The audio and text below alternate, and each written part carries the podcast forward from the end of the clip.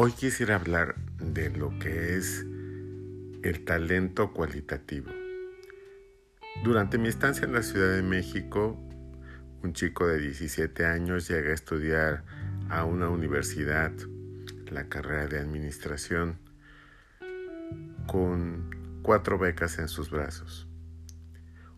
Hubo gente que confió en mí para lograr lo que ahora soy y por eso confío en la gente la Mesa Panamericana, el Club de Leones, los Rotarios, la misma universidad.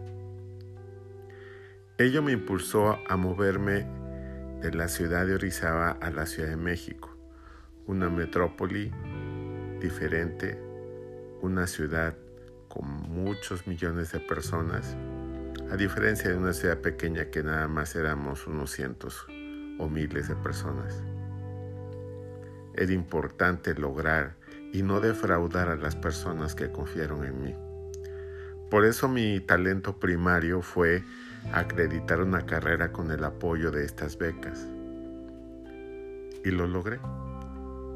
Pero también logré darme cuenta de que el conocimiento externo es totalmente externo. Y al finalizar la carrera me di cuenta de que había que tener un conocimiento interno, el cual Sí lo había conocido, sí tenía referencia de él, pero no lo escuchaba tan cercano.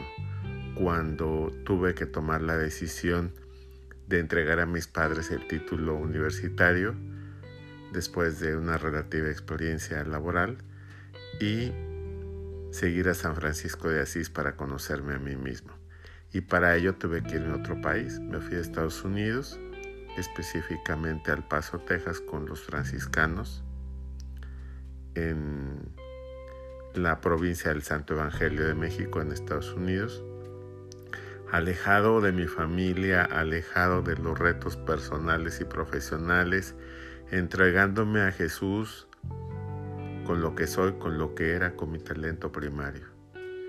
Y iba a ser en este lugar en donde yo tendría la oportunidad de escuchar fervientemente la parábola de los talentos. Yo era buen hijo, era buen estudiante, era buen profesionista, pero no había tenido claro y presente en mi mente que lo más importante era la misión para la cual Dios me había llamado en ese momento. Y en mi segunda misión y talento secundario me doy cuenta de que mis padres son lo más querido y lo que Dios me dio para cuidarlo.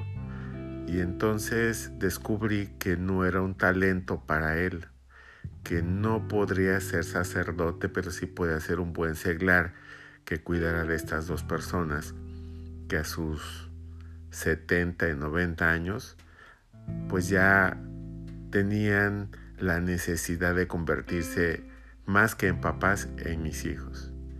Inició una nueva carrera diferente para proveerlos de las mejores condiciones, de las mejores alegrías, de los mejores regalos, de compartir tantas cosas buenas. Y esta misión me dio la oportunidad de desprenderme de lo que era yo para entregárselo a los demás y me llenó de mucha satisfacción porque conocí a mi papá abuelo, a mi mamá abuela, que confiaban en mí para salir adelante y que éramos un equipo de alto rendimiento, en donde nos hablábamos con la verdad, nos entregábamos todo, fuera poco, fuera mucho, era todo, y era para lograr la misión. Pero el tiempo no perdona el que perdona es Dios. Y pronto ellos tuvieron que partir hacia otro plano. Y entonces me di cuenta de que esa misión se había agotado y mi tercer talento llegó. Llegó a encontrar a una persona que me amaba y me quería tal cual era yo, que me aceptaba por lo que yo era y que me estaba ofreciendo el impulso de ser mi compañera durante toda la vida y entonces puse en, marcha el tercer talento, el trabajo en equipo familiar. Un hombre no puede lograr toda la felicidad por sí solo. Depende de, primero de Dios, después de su pareja, después de sus hijos, después de sus amigos y por último, y no, no menos importante, de sus colaboradores hacia, hacia el trabajo productivo en el trabajo y de nuestros semejantes. Y logré la misión. El cuarto talento fue aceptar lo que Dios nos envía y nos envía muchas pruebas durante toda nuestra vida. Pero la prueba más difícil es no solamente perder a los padres, que es dolorosísimo, sino también tener en tus manos la posibilidad de perder un hijo ante una enfermedad que te pone a prueba. Y entonces conocí el quinto talento, que es los milagros de Jesús en la tierra. Muchos hablaban durante mi carrera en El Paso, Texas, con los franciscanos de que había talentos importantes. Uno de ellos tal vez fue conocer a Juan Pablo II en Nueva York. Pero también era importante conocer a Dios en la tierra, el más importante. Y ese milagro se hizo con mi hijo, quien tuvo una enfermedad desde que nació el cual lo iba a limitar en su desempeño y desarrollo intelectual, espiritual, social, humano, en fin, en todos los sentidos.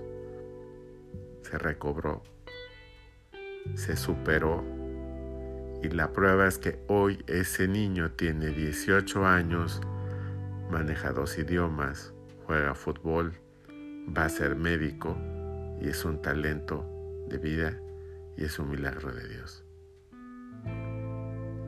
Por eso el talento cuántico es lo que nosotros proyectamos hacia la vida y lo que la vida nos devuelve al ciento por uno.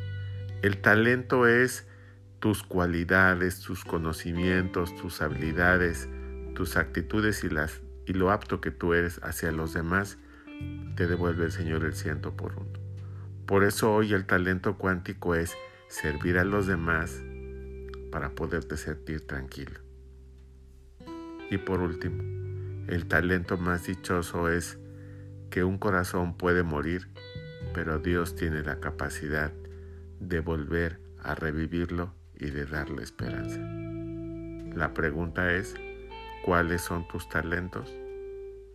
¿Cómo los has usado? ¿Cómo los has empleado?